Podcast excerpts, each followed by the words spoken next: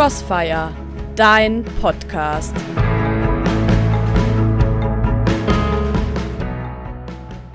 Also, Christen sind schon irgendwie komisch. Und manches Komische bekommt die Welt oft gar nicht mit. Glaubst du mir nicht? Dann pass mal auf. Gestern haben wir ja Weihnachten gefeiert, also dass Gott aus Liebe Mensch geworden ist. Also Friede, Freude, Eierkuchen. Und weißt du, welche Texte wir heute in unseren Kirchen hören?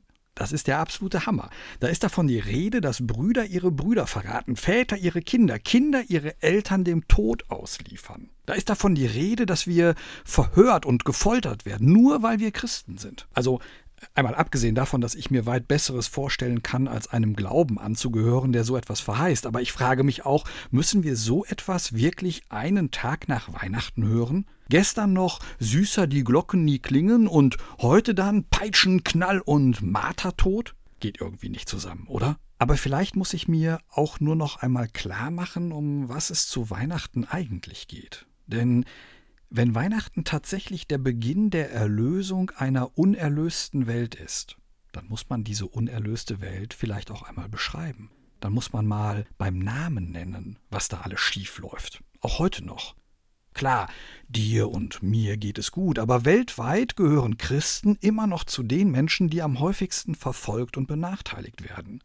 Das ist also kein unwirkliches Horrorszenario, von dem die Bibel da berichtet, das ist Realität bis heute. Und vielleicht ist es ganz gut, auch so etwas an Weihnachten zu hören. Weil es zwar schön ist, wenn wir für eine kurze Zeit mal eintauchen können in diese wunderbare Welt mit Zimt und Koriander, mit Lebkuchen und Spekulatius, mit Weihnachtsbaum und Kerzenschein, aber dass wir uns eben auch klar machen, dass dieses ganze Schöne eben nur ein kurzer Ausblick sein soll auf das Große, das uns noch erwartet.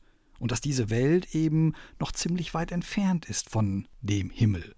Spannend wird es jetzt natürlich bei der Frage, welche Sicht auf die Dinge ich da einnehme. Bin ich als Christ der Spinner, der in jeden Wein ordentlich Wasser kippt, der eine Gabe dafür hat, selbst das schönste Fest des Jahres mit dunklen Gedanken zu versauen? Oder betrachte ich es genau andersherum?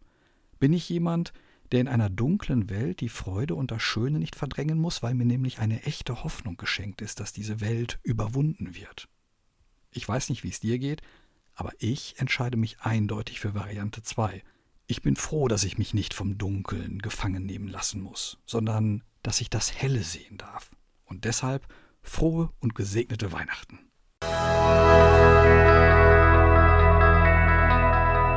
Tabor Pray Network